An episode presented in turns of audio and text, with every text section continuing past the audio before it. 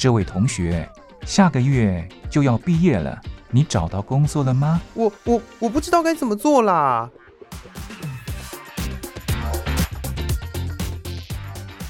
想找工作，却不知道该从何着手；想换跑道，却不知道自己能不能做得来。收听职业相谈所，让各行各业的前辈为你指点迷津。在职场上迷路的人啊，一起来寻找你的栖身之所吧！欢迎收听职业相谈所。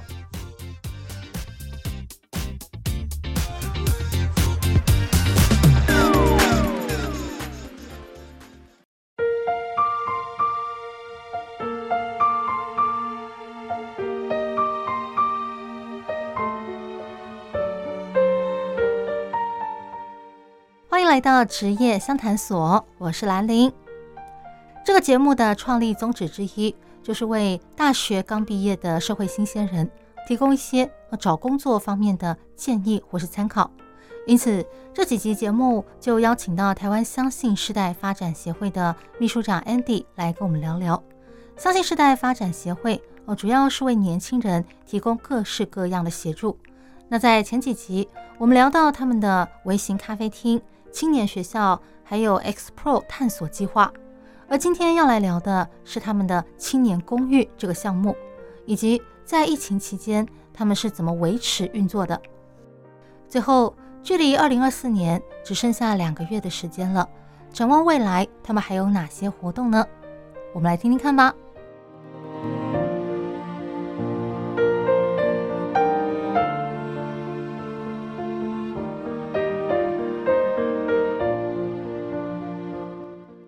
找到一个适合可以住在一起的人，然后住在一个宜居而且可以负担的生活空间里面，它其实某种程度上是呃，现在很多年轻人觉得是一个呃基本生活的一个要求，因为呃某种程度上这一代的伙伴成长的背景的过程之中，他们对家的想象可能不太一样。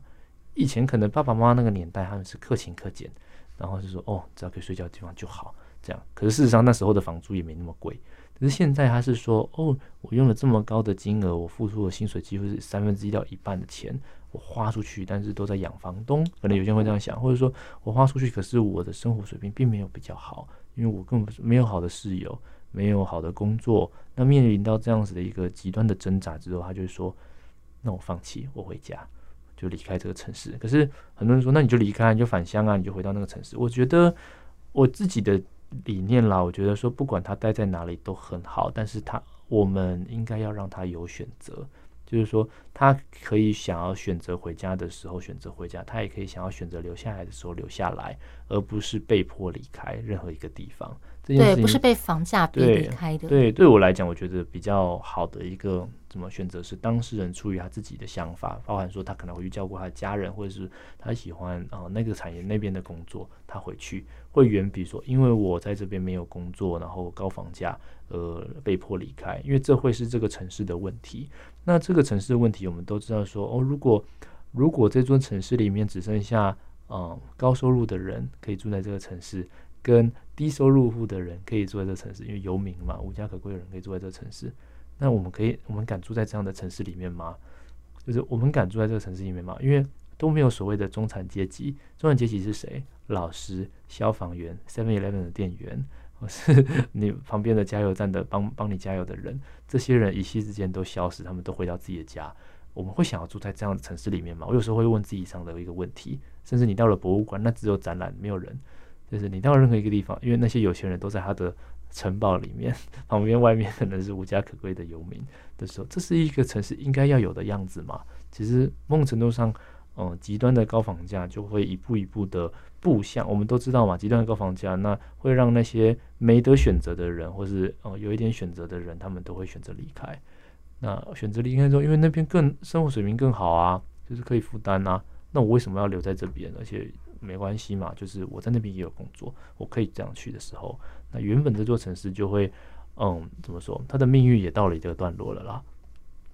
对，真的说到那个年轻人住房，我就想到我之前还有看过一些新闻，就说，呃，在中国那边好像因为那个疫情的关系，导致这个经济情况不是很好，而且还持续延续。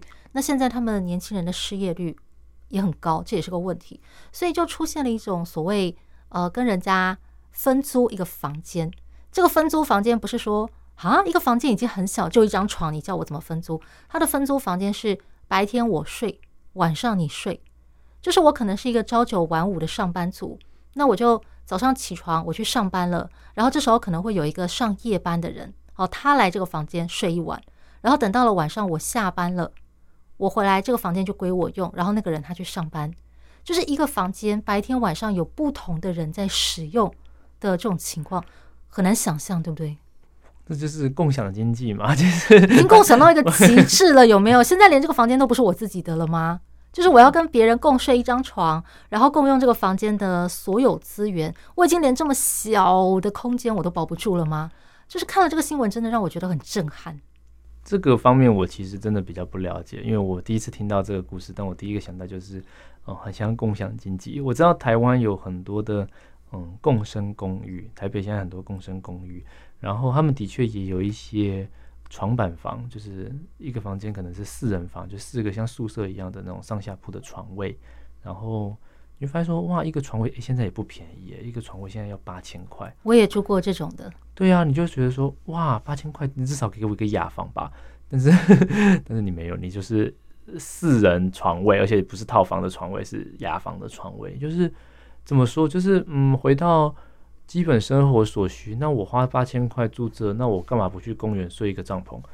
就是差不多吧，就是 对吧？都是一样没有安全感啊。嗯、然后，但而且还不用钱，这是怎么说？就是大家回到一个家的想象，就是一个可以呃遮风避雨，然后有自己的空间。那空间不用很大，但是你会有安全感。其实家的关键是安全感，而不是多么豪华、多么气派、多么。厉害的房子，那住在一个生活品质很低的地方会没有安全感；住在一个人人可以来动用的地方会没有安全感，因为你没有归属感嘛。对。其实回到家的本质，很多人的老家也没有多么漂亮，也不是什么高级的大楼，很多就是一般的房子。可是为什么他喜欢那里？因为他有安全感。其实人的在家这个东西的追求，其实就是追求一个安全感。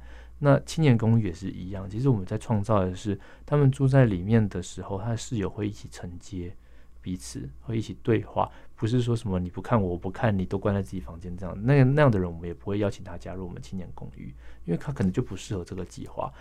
但是除了室友之外，他可以在相信时代的社群里面，咖啡的这个嗯社群，或者是青年学校的社社群，或者是他来参与我们的各个各个项目的一个行动，或者是他来发起一些行动，让别人来加入这件事情。其实会追根究底，它都是一个安全感，而且是一个自我实现的一个过程。我们希望说，诶，通过这样的一个方式，他找到了他生命的坐标和重心之后，因为他安定了，他可以来影响别人。他安定了，他就可以让这个社会变得更加安定。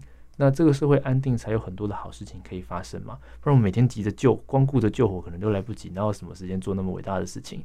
我们就是好好的让一个人活得像一个人，那让他可以去影响其他人。这件事情对我，我觉得是很关键的。那我们也很开心，就是说有看到呃越来越多的屋主啊，然后还有政府释出的一些很优惠的政策，鼓励大家去扮演这样的角色。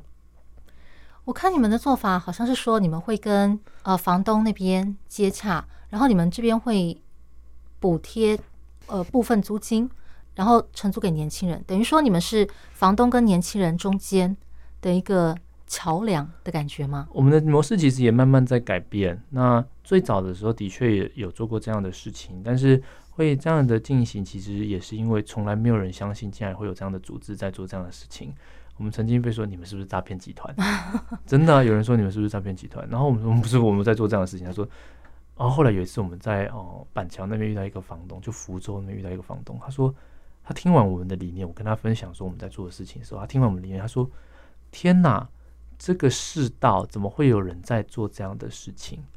他就讲这个世道怎么会有人在做这样的事情？那因为我们要那个房子嘛，我们要那些房子作为我们青年公寓，我们就给他两千块的定金，就是说哦，我们要给他两千块。他听完我们的故事之后，他当场从皮夹里面掏出五千块的捐款。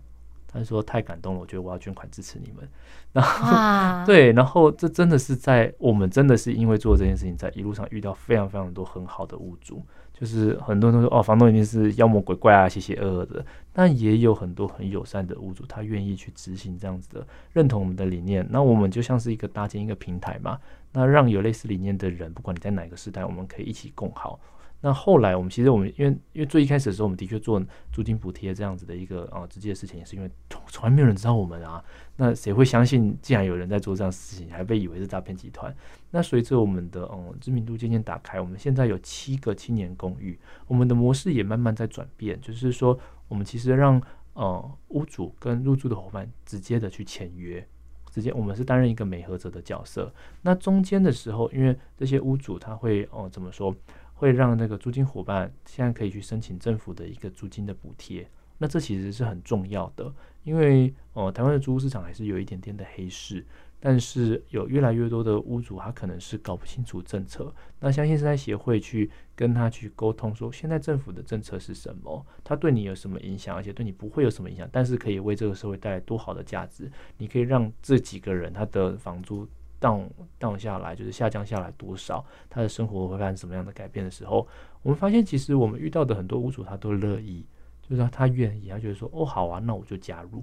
我们扮演的反正就是一个媒合者，以及把呃这些相关的政策去做一个沟通的一个角色，那让这些年轻人北漂青年有理想的北漂青年可以住在里面，而且因为房东对我们很放心，他相信我们相信的人，因为这些人其实都蛮优质的，就是。这些入住的伙伴，他们会用他的下班时间去进修，去好好的去嗯学习，甚至参与相信是在协会的行动。那我们还有一个方案是青年行动，就是如果他真的有一些好的想法，我们都鼓励他把他的才华为社区去做很呃怎么说很有正向影响力的投入。他可以来跟相信时代协会合作，我们可以去看我们可以提供什么样的一个资源，包括社群里面的伙伴啊，或是一些去申请相关计划的一些资源等等，我们可以一起来合作。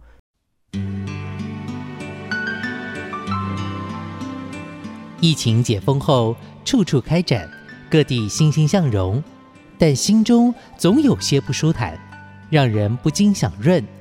我们想听听您想润什么，或是您周遭的人都想润些什么？欢迎提笔写下想润什么及所见到的润现象，并注明您的姓名、年龄、职业与联络电话、邮编及地址或电邮信箱。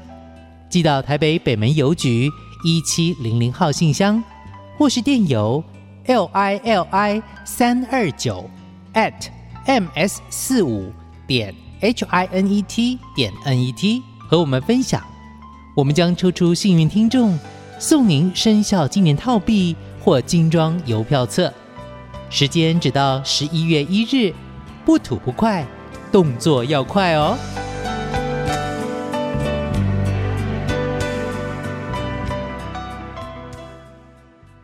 所以像是我们有伙伴，呃，他是一个艺术家，艺术家在台北是很难找到房子的。我必须告诉你，在全世界都很难，因为，薪资不稳定吗？因为房第一个房东来看房子的时候，他就会问你说你有没有名片？嗯，那艺术家没有名片嘛，几乎几乎没有嘛。哦、那第二个是哦，他说自由业，哦，那算了。房东屋主就说我喜欢租给家庭，嗯，简简单单，你不要来吵我，我不要吵你，这样就好，这样。嗯，但我们却发现说，哦，其实有很多他其实是。在现在这个时代，很难去定义他角色的人，但是他其实是一个很很棒，可以为社会带来很棒工作的一些朋友。像我们有一些有没有一个公寓是艺术公寓，入住在里面都是艺术家。后来房东超喜欢他们的，你知道吗？这些人原本根本都不是房东会租房子的人，房东以前只租给日本人，嗯，因为日本人干干净净、整齐，没有问题。嗯、对，就是这样。但是因为相信时代协会的理念，他说。哇！遇到我们是神的旨意，房东是一个很虔诚的基督教徒，说是神的旨意，还有相信我们。然后目前这个公寓已经两年多了，已经进入第三年的时间。那入住在里面都是跟艺术有关的伙伴。那其中有一个伙伴呢，他自己是表演工作者，那他就举办了艺术疗愈的工作坊。那疗愈的对象是谁？是那些艾滋病的感染者。就是说，他让艾滋病的感染者用身体的互动，一步一步的去释放内心的压力。这个东西到现在都还进行。那事实上，有趣的事情就是就来了，就是说，他因为这个案子，反而让他在未来创造了更多的机会。就说哦，你曾经做过这个事情，那我觉得好有趣，我们我要不要一起来合作做下一个机会？他他就亲口告诉我，他说两年前在他还没搬进青年公寓之前，他其实常常需要去打工。他要去咖啡厅，他要去做前台，他要去做任何一个呃可以赶快有收入的机会。为什么？因为他一有他才有时间去投入在那些案子上面。就但是这些打工呢，只要他一有工作的，就是表演的工作的案子的时候，他就要全部辞掉，因为他必须排练嘛，嗯，排练然后演出。那演出完之后呢，再找下一个打工。他们以前是这样过来的，就是为了他的艺术的一个执行，艺术的一个梦想，他必须要过这样的生活。但是他却告诉我说，自从他入住到这个青年公寓里面来之后，他最大的改变就是不用打工了。他开始有刚刚好的收入，然后让他的想法和创作可以真的被落地执行。他最近拿到了一个很很大的一个案子，准备要去台东演出，我们都很为他感到开心。也就是说，哦，你入住到里面，他原本是疫情期间被迫要搬回老家的人，嗯。但是因为入住到这个青年公寓，和室友有很棒的互动，然后又发起这么有意义的社会计划之后，他开始找到他的舞台，找到他的角色，那也找到了他未来很多的机会。其实我们觉得一个空空间不是只是一个居住的功能，而是有很多的呃社会的功能，包含说哦、呃、互相的支持、发想计划，还有可不可以对外面、对整个社区、对相关的议题的人员，可以有进一步的很正向的影响力。确实是。那么我想问，就是要怎么样才能够入住这个青年公寓呢？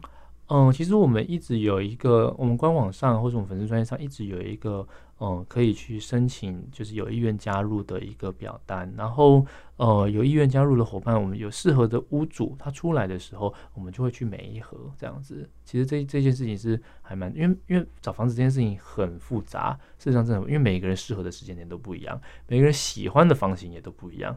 物况、地点、价格，全部都不一样。那相信在协会在扮演一个呃非营利组织的角色的时候，我们在中间，我们不是不赚钱的，你知道吗？我们不是为了赚钱而做这件事情，我们是为了要让有理想的屋主跟有理想的年轻人，他的呃因为一个房子而产生了交集。然后让他的房子可以成为很多有意义事情可以发生的地方，所以哦，在这个过程之中，其实我们会去做所谓的媒合者的角色，然后让他我们去了解一下你是谁，你为什么会想要住在这样的里面来，你有没有什么样的期待和想象，有没有什么样的房子现在是适合你的，或者未来有适合你的房子的时候，我可以怎么联络你？其实我们会去扮演一个这样的角色。那其实到现在，其实我们有七个青年公寓了，大概有多少人住呢？嗯，多少伙伴加入了呢？嗯，这样两年下来，来来去去，曾经住过的大概有快四十位。嗯，但是事实上一起啊，就是同时，因为有些人可能去读书啊、出国工作啊，或是他工作地点转换而搬走了嘛，一次大概都住二十几位这样，因为不看那个房公寓有几个房间嘛，这样。了解，我看你们官网上另外还有推出一个叫做《台北共居研究指南》，对不对？嗯，就是给大家提供一个参考啊，好比说以你的预算。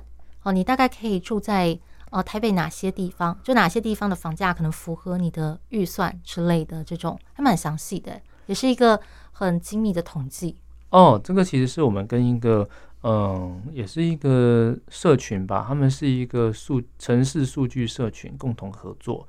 那那个案子很有趣，就是我们一起去爬梳五九一的资料，因为当时的想法就是说，很多人其实我其实不知道我可以住哪里。我们其实有遇到很多人哦，他。的想象跟现实其实是有落差的，就是我、哦、我以为我八千块可以住市中心，对，而且会租房的人呢、啊，本身就不是住在这些地方，就是外县市人，嗯、所以他们当然对这个地方的那个地区跟房价更不清楚。没错，所以就是说，呃，当时我们这个合作案就是说，透过数据爬书的方式，那做一个网站，那这个网站呢，去让大家知道说，哦，原来。我的预算，我可以住到一个什么样的空间，以及后面其实有一个很关键的，在那个网站里面，以及是说，哦，我不同的房型，我除了睡觉以外，我还可以怎么样打造？二十平、三十平、四十平，我们还可以在我们空间里面发生什么样有意义的活动？而且这有意义的活动是可以跟永续有关的，跟正社会正向价值有关的。所以那个网站其实后来很多人很喜欢呢、然后就说，哇，天哪，竟然还有人就是用这么清楚的方式去建立一个这样子的一个系统，这样。对，我也觉得蛮实用的。对，因为我自己也是有在那个找房子的时期，那个时候真的是什么五九一，什么那个，反正各式各样的那个看房网，什么都看遍了。看到后来真的是睡觉都梦见自己在找房子。对对对，因为其实，嗯，这是很多人一生都会遇到的事情和挑战。但是我们我们也共同经历了过了很多这样的痛苦，就是说，哦，真的不是那么的容易啦，就是很多的瓶颈啊。然后，而且，嗯，台湾的房子很多跟照片上长得又不太一样，嗯、所以都要亲临现场去看，才会知道有没有路冲，有没有壁癌，有没有什么的。对，房子也会有所谓照片的问题，就是它可能从一个不同的角度来拍，那个感觉就很不一样。嗯，没错，没错，这倒是真的。嗯，那我想问一下啊，就是呃，你们协会好像是在二零一六还一七年创办的，对不对？那但是中间经过了三年的疫情期，哦，那段疫情期大家应该都有印象，就是那时候真的是都不能出门。只能叫外送，然后大家都关在家里上班什么的都不能出去。对，那我想问一下，就是在那个疫情的那段期间，协会还有在运作吗？我们是二零一九年的时候正式成立相信时代协会。我们老房子其实从二零一二年的时候就已经开始就是营运了，这样子就是翻新后整修开始使用。然后一九年的时候，我们成立相信时代发展协会。我们最一开始做的就是刚刚提到的海外探索，就 Explore 社会创新探索的一个系列。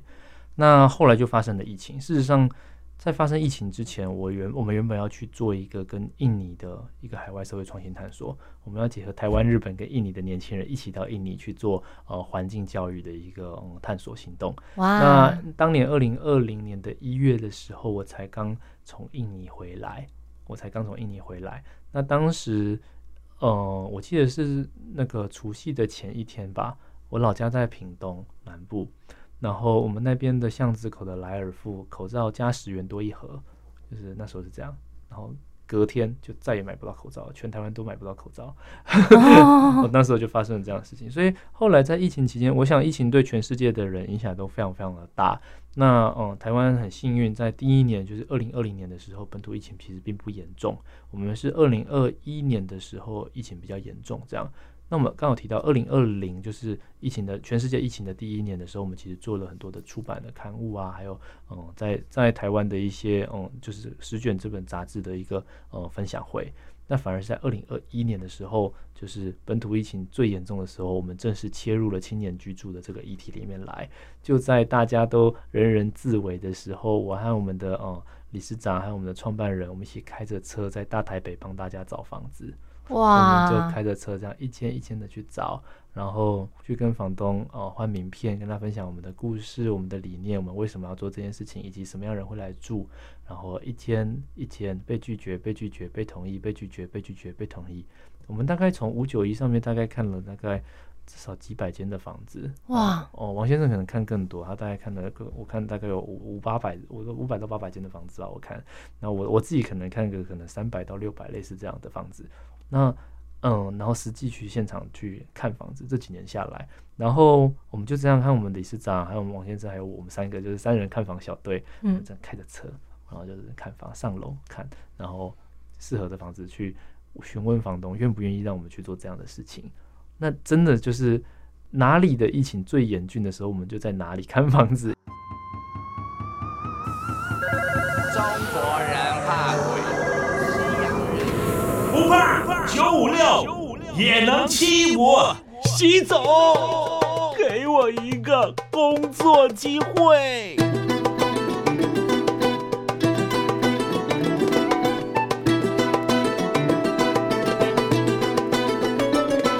国有条旅行线，妥妥的说明着经济荣枯人口流向，这条线叫做黑河腾冲线。从东北的黑河市画一条往中国西南方的直线，我们停在云南省的腾冲市。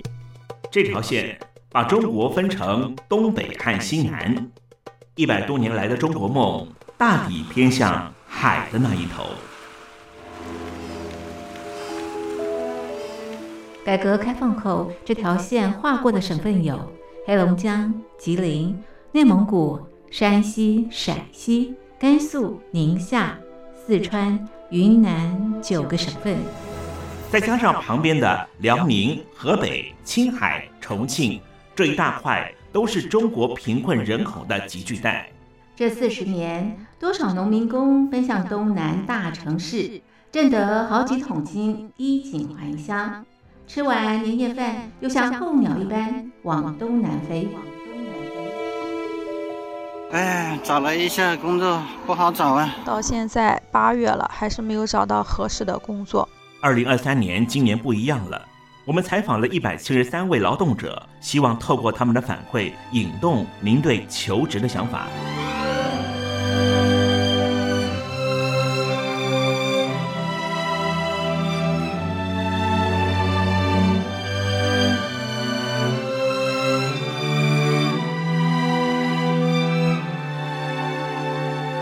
云南的小哥哥刘思松给我们说，他从小山城出来打工了第九年。这是我来东莞打工的第九个年头，打工打工，两手空空，到最后人财两空。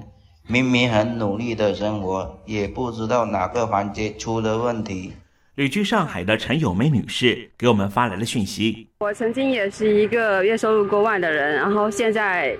每天在家里面一分钱都赚不到，我投了一个简历哈，他那个薪资比我原来的薪资降了五千块钱啊，五千块钱，他问我能不能接受，我最后没办法，我只能接受了，因为我确实是找不到工作了。这个之后我把简历投过去，你看，对不起，看到你的简历觉得不太适合，就算降薪五千块钱我也找不到工作，你这样我怎么办啊？重点在于我现在才三十五岁，我以后怎么办，对不对？陈友梅说。就算是九九六，早九到晚九，一连做六天，他都愿意做。在昆山打工十年的小许，每天去工业区看招工广告。失业几个月了，现在也是穷得呱呱叫。现在来到工业区大门口，现在厂刚刚下班哦，在工业区门口也没有看到招工信息哦，我也不知道什么情况。这么大的一个工业区，兄弟们，看对面墙上贴了好多工厂出租啊！意味着这些工厂好像已经是倒闭了。在南京做网络电商小生意的黄静小姐姐告诉我们，她只能够刷屏赚个零用钱。淘宝店倒闭了，每天只能刷金币、薅羊毛，五部手机在刷，看完一个广告有两千金币。躺平了，只能靠薅羊毛赚钱了。在杭州做互联网商务的小姐姐丁墨，今年二十五岁了。她说她的公司倒闭了，我被裁员了。九八年的我不敢相信，是因为我们公司规模也不算小，最后是破产导致的裁员。现在老板都这么难干了吗？那让我们怎么活呀？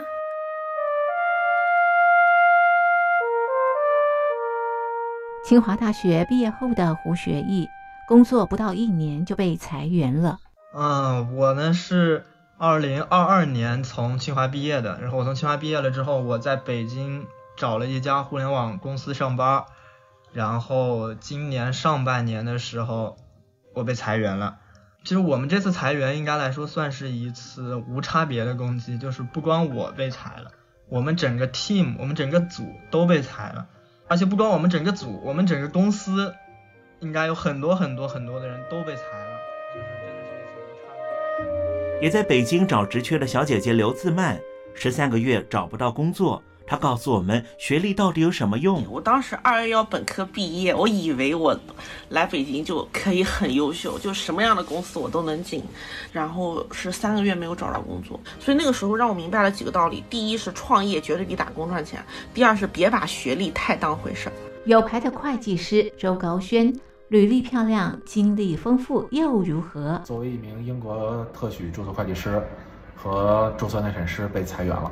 之前呢，我曾经在一家国内很知名的汽车制造企业工作过，啊，也在一家这个很大的出行平台工作过。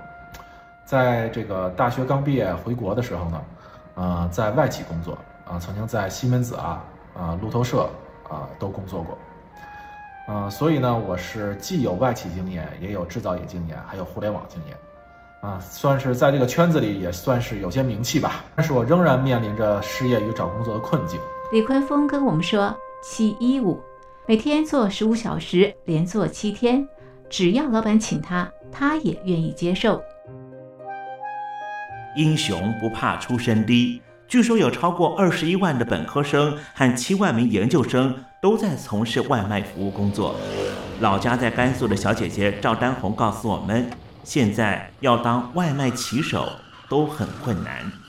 广州的外卖员居然都招满了，你还在想着三十五岁要是失业了，买辆电瓶车就能去做骑手了？没想到现在做骑手都要托关系了，因为人太多了。庄向阳也是九八五高校毕业，当美团外卖骑手刚满一年，他说。单子越来越少，没有什么人愿意来商场消费了，因为现在都消费降级了。就是我们送外卖的话，是能明显感受到，现在他们点的外卖是越来越便宜了，都是点那种满减金额特别大的那种。因为特斯拉降价，引爆了中国车市砍价抢市场，杀到没有利润。卖酒卖了十五年的王富说：“同行之间的战争，为了抢客人，连利润都可以不要了。”在我们这边有一款啤酒已经被同行给卖烂了。现在我们进这款啤酒，哪怕是比进价贵一毛钱，都没有人要，都卖不出去，只能按进价卖，进价多少卖多少，没有一点利润。为了刺激消费，拦腰折价再对半砍。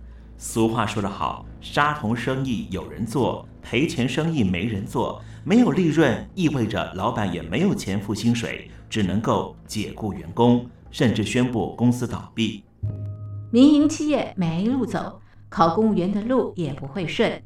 正在准备考公务员的林亮先生忧心地跟我们说，很多地方的公务员薪水都不断降薪。江苏公务员降了百分之十五，福建公务员降了百分之二十，浙江的公务员啊降了百分之二十五，就连北上广深这些一线城市啊，也没能扛住压力。地方政府主要收入来源是土地出让。近几年房地产萧条，土地出让很少，造成地方政府收入很低。人要生活就要动，人要消费就得挣钱。中国失业率到底有多严重？连国家统计局都放弃公布了。北京大学副教授张丹丹七月份公布了研究资料，青年人失业率高达了百分之四十六点五。这篇研究结果立刻被下架封存。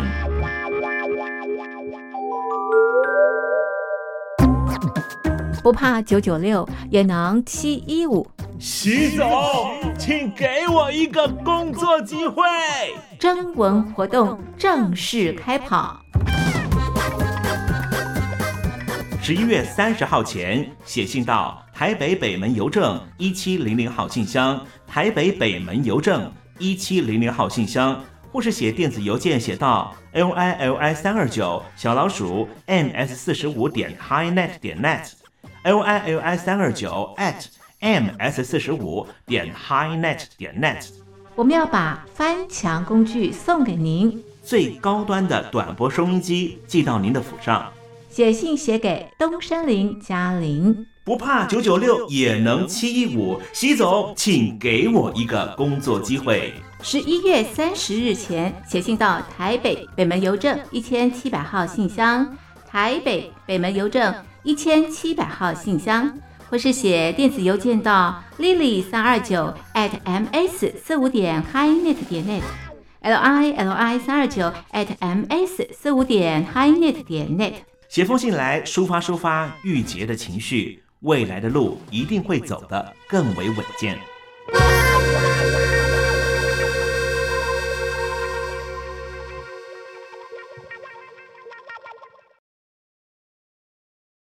那真的就是哪里的疫情最严峻的时候，我们就在哪里看房子。因为我们第一次的时候是大概五月的时候吧，那时候本土疫情爆发，嗯、我们就在大台北的市中心看房子。嗯、那同年的九月，那时候我们拓展到了新北市的板桥，嗯，那时候板桥发生了什么幼儿园感染事件？对，对，我们就在板桥看房子。你们该不会也有去万华吧？哦，没有，万华倒是没有，我们、嗯、我们没有空余在万华了。但是我们其实就是觉得说，嗯。就是，即便即便发生了疫情，我们就真的是戴好口罩，然后我们就出门，嗯、然后哦、嗯，出门去告诉房东。那我觉得也很庆幸，就是在这样子的一个极端危难的一个大环境之下，还有很多来自民间支持的声音，就是包含这些友善的屋主，他愿意相信相信时代协会，他愿意相信我们在做的事情，还有相信入住在里面的年轻人会为这个社会带来的改变。那就是很多人都是说最。呃最极端的时候总是会看到希望才会发生嘛。那我们就觉得说，哎，好像好像那时候也看到了，就看到说，哦，有好多人愿意加入成为这样子的一个的一个行列。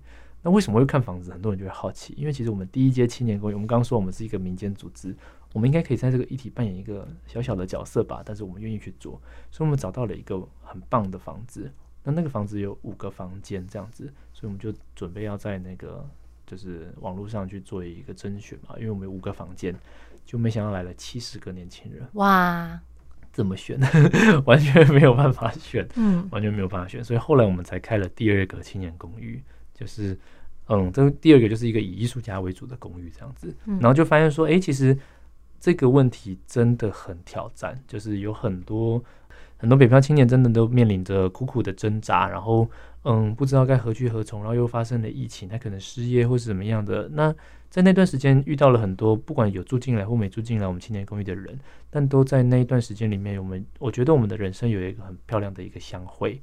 然后知道他是一个什么样的人。那事实上，后来有一些伙伴，他没有住到我们青年公寓里面来，但他选择参与了我们的社群，不管成为咖啡师或者一起共同的学习或怎么样的，我觉得这样也很好。就是说，他找到了他适合他的角色，这样。所以你刚刚问的那个问题，疫情期间怎么运作的？对，我们就是在大台北地区帮大家看房子。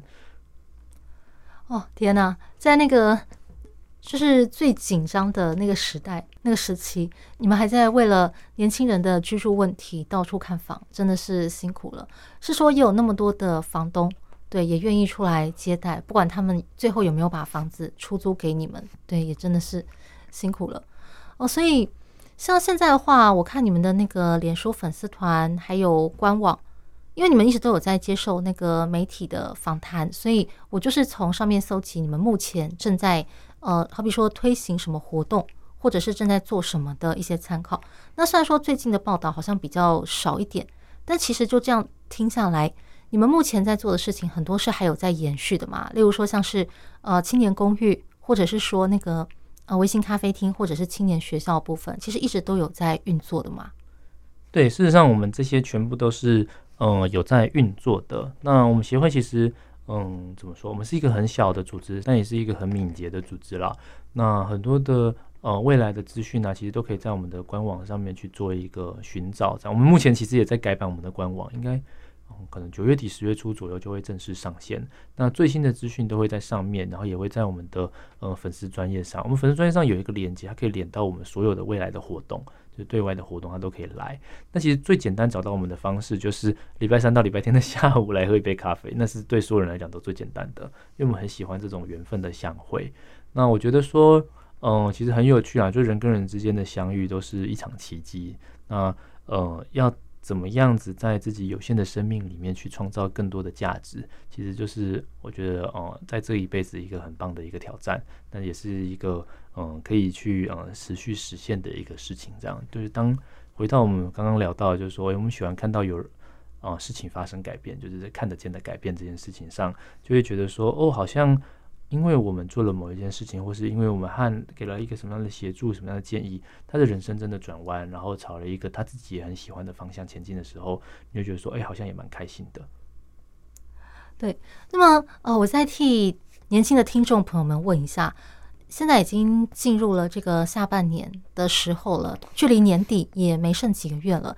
那你们之后哦，大概有什么样的活动哦即将举行呢？可不可以说说看？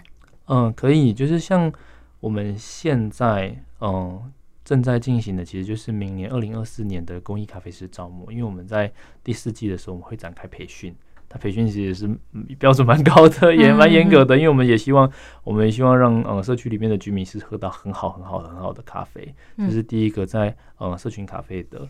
的一个行动。那第二个，其实我们在呃下半年的时候，我们会有一些寻找公益出租人的一些啊、呃、影片的制作。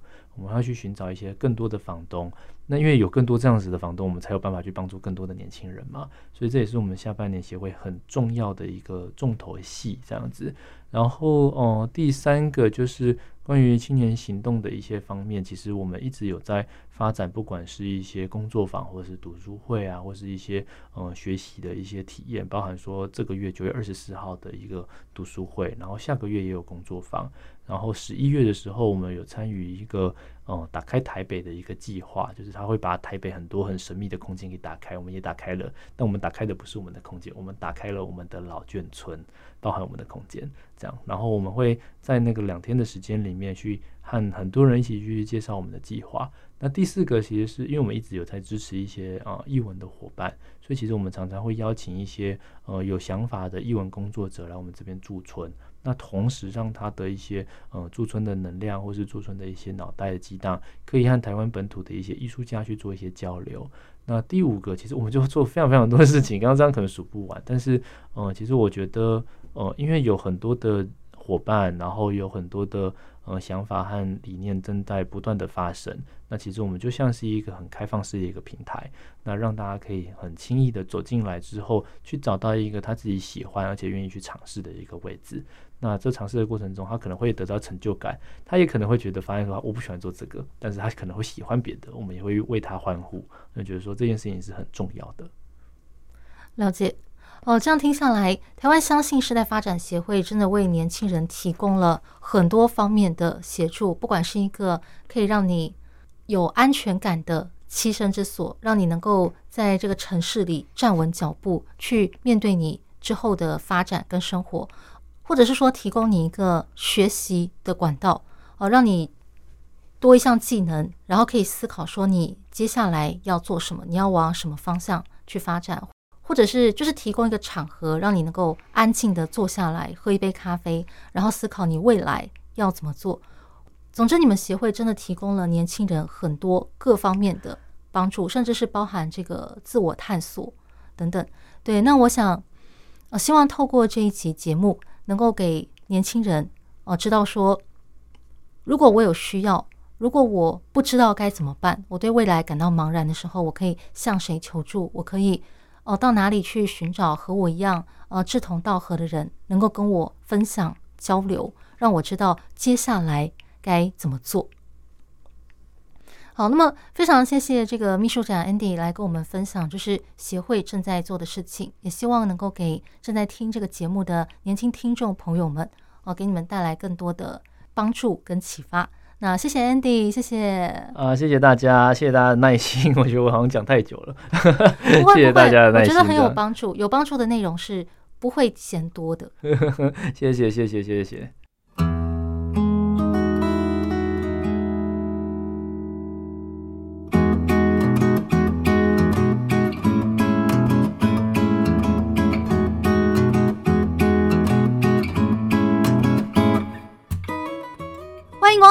位客人，要不要试试看我们期间限定的甜点呢？哦，期间限定的啊？对，这是老板为了特殊节日做的，每一次的口味都不一样，只有现在才有卖哦。要不要试试看呢？好啊，那给我来一份吧。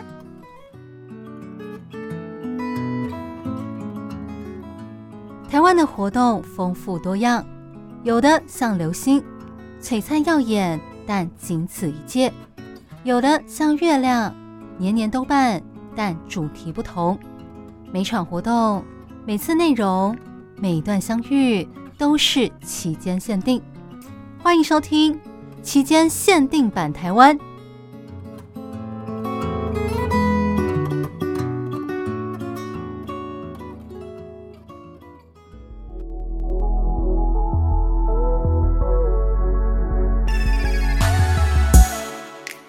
来到期间限定版台湾，我是兰陵。在稍早的国庆连假期间，台北举办了一个一年一度的盛大活动。这个活动的名称就叫做“白昼之夜”。它是一个从礼拜六晚上八点一直到隔天哦礼拜天早上六点的一个跨夜的大型艺术活动。这个活动最早是在二零零二年由法国巴黎发起的。固定在每年十月的第一个礼拜六举行。到目前为止，全球已经有超过三十个国家响应，而台湾呢也是其中之一。每年白昼之夜的主题哦都不一样，而今年的话呢，则是起义吧。为了配合这个“义”字，今年活动地点呢就在信义区登场，也就是在台北一零一星光三越百货迷宫、台北市政府国父纪念馆。还有松烟文创园区那一带，总共规划了三个展区、六个主题，集结了将近一百组的艺术家跟团队参与哦，阵容哦非常庞大。那今年的白昼之夜规划了哪六个主题呢？第一个主题就叫做国际视野，他邀请了法国摄影师还有巴西的艺术家，以全球议题作为创作的核心，还邀请市民一起来互动。第二个则是艺术公园，有十三位国内外的艺术家在国父纪念馆的翠湖周围打造一个实验型的艺术公园。第三个则是自由街头，邀请了涂鸦艺术家在二十公尺的高空进行二十四小时的不间断创作。另外还有超过三十人接力的喜剧脱口秀，再加上马戏啦、音乐啦、舞会啦等等哦，各种热闹的表演。第四个听起来就很刺激啦，他要占领府会，要占领哪个府会呢？既然是在信义区举办，当然就是要占领台北市政府啦。在白昼之夜的这一天晚上，要打开庄严的台北市政府办公室，把以往只有官员才能进入的议事厅化成剧场，然后呢，还会有猫进驻市长办公室，把市府大厅变成一个深夜 live house，所有人呢都可以自由参观。我想大家一定对台北市政府内部是什么样子很好奇哈，尤其呢是市长办公室。那在白昼之夜的这天晚上，有两个活动呢最有意思。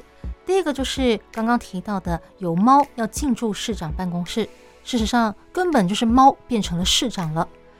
这是由日本的羊毛毡艺术家佐藤法雪哦创造了一个拟真的猫头。然后呢，把这个猫头戴在某个神秘人物身上，这个人呢就变成了一个猫头人身的猫市长，他叫做毛茸茸。他就在白昼之夜的晚上担任一日猫市长，不但有就职典礼，还会透过网络哦播放他的就职演说的过程，而且猫市长还在白昼之夜的晚上哦到处巡逻，确保各地的表演项目有正常举行。另外，在台北市政府前的广场。还有一个叫做“星空市政厅”的活动，邀请了超过三十位喜剧演员，跟大家一起聊聊自由的台北，谈大家对台北啦、市政啦、生活啦、年轻人啦，甚至是呃世界关注的重大议题，大家都可以在这边聊聊哦，吐槽，甚至呢还开放观众一起上台参与，所有的声音都可以直达台北市政厅。第五个主题则是一夜影展。在靠近台北市政府的博爱路上，播放露天电影。最后一个则是议题响应，邀请了各大学会，还有一些非营利组织，来跟大家探讨各式各样的议题，好比说像是气候变迁啦、经济动物福利啦等等。以上这些是我事前搜集的哦，关于白昼之夜的资料。那当然，在它举行的那一天，我也确实去看了。哦，不得不说，台北在连假期间的天气不是很好，到了晚上呢就下雨，而且呢那个雨势还不小，所以我本来预期参加的人可能不会很多，但令人惊讶的是，我从搭捷运啊前往白昼之夜举办地点的途中，就看到车厢里有很多年轻人啊盛装打扮，三五成群，感觉今天晚上已经做好要通宵的准备了。等到了台北市政府前广场。哦，到处呢都是伞花，即使雨下得很大，但是还是有很多年轻人哦撑着伞来参与各式各样的活动。我自己也参加了星空市政厅的表演，在市府广场前就有一个舞台，台上有主持人在主持活动。我当时有看到一位变装皇后上台走秀，她的说话方式哦非常幽默，也经常逗得台下的人哦哈哈大笑。而在广场的另一侧哦斜对角那边。我也看到那边哦，搭起了很多白色的尖尖的棚子，哦，似乎也是有表演。远远的就可以听到音乐，还有五颜六色的灯光。很多人呢都往那里走，我不晓得在看什么，让我想起了我第一次参加的白昼之夜。我当时它的举办地点是在公馆，那里有台湾排名第一的大学台大。当时我就跟朋友们一起在台大校园里走走逛逛。看各式各样的艺术展览，还有表演，啊，感觉好像又回到了大学时期，在夜游校园一样。而今年的白昼之夜，虽然说天公不作美，啊，整个晚上都在下雨，但是还是浇不熄年轻人参与活动的热情。而透过这个活动，也拉近了台北市政府跟民众之间的距离。如果大家将来有机会在十月的第一个礼拜六造访台北，而你刚好又很喜欢啊艺术、艺文创作相关的活动的话，不妨来看看这个白昼之夜吧。那今天的节目就跟大家聊到这里，我是兰陵，那我们下一集再见喽，拜拜。